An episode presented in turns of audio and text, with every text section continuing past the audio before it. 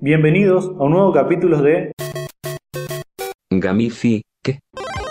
Hoy continuaremos abordando la gamificación de sus múltiples aspectos y aportes. Para eso contamos con un invitado especial, Emanuel, tecnólogo educativo. Muchas gracias por la invitación. Tuve la suerte de poder escucharte en el capítulo anterior. Fue muy interesante. Coincido con vos que la gamificación es un recurso que está ahí esperando que lo usemos y aprovechemos en las clases me parece muy importante aclarar algunas ideas que pueden surgir en los oyentes. Cuando hoy hablamos de gamificación, nos referimos en especial a aquellos recursos digitales creados con fines educativos que nos permiten poner a prueba los conocimientos de los estudiantes, tomando elementos del juego para ser incorporado en las clases para aportar motivación, como las medallas o los puntos. En este caso, los aspectos del tipo de juego se ajustan para adaptarse al contenido a trabajar. Un tema distinto y que también me interesa muchísimo es el aprendizaje basado en videojuegos, que es poner patas para arriba la gamificación. En lugar de implementar juegos educativos en clase, se utilizan videojuegos reales para enseñar.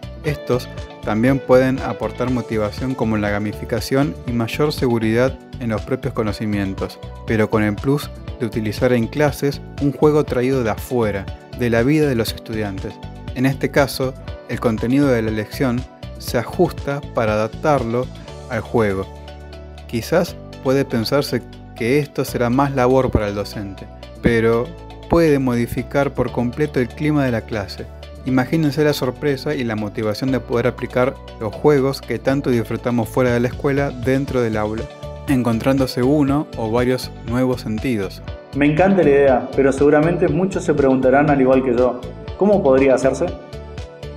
Pensemos en un juego popular del rango de edad al que queremos llegar. Por ejemplo, Minecraft o Among Us. Seguramente todos hemos escuchado de ellos. El primer paso será, aunque suene bastante obvio, conocerlo, jugarlo con ojos de niño, pero también de docente, para poder encontrar con qué contenido puede adaptarse. Luego, una vez encontrado el contenido que mejor se relaciona con el juego, basta con elaborar un plan de acción, es decir, el recorrido que queremos hacer sin perder de vista los objetivos de la propuesta. Una vez armado nuestro plan, solo basta con ponerlo en práctica. Es muy importante no perder los objetivos de vista, dado que les estamos presentando a los estudiantes desde otro ángulo un juego que ya conocen y se debe que se desvirtúe el fin educativo. Para esto, el docente guiará el recorrido marcando el camino para sus estudiantes.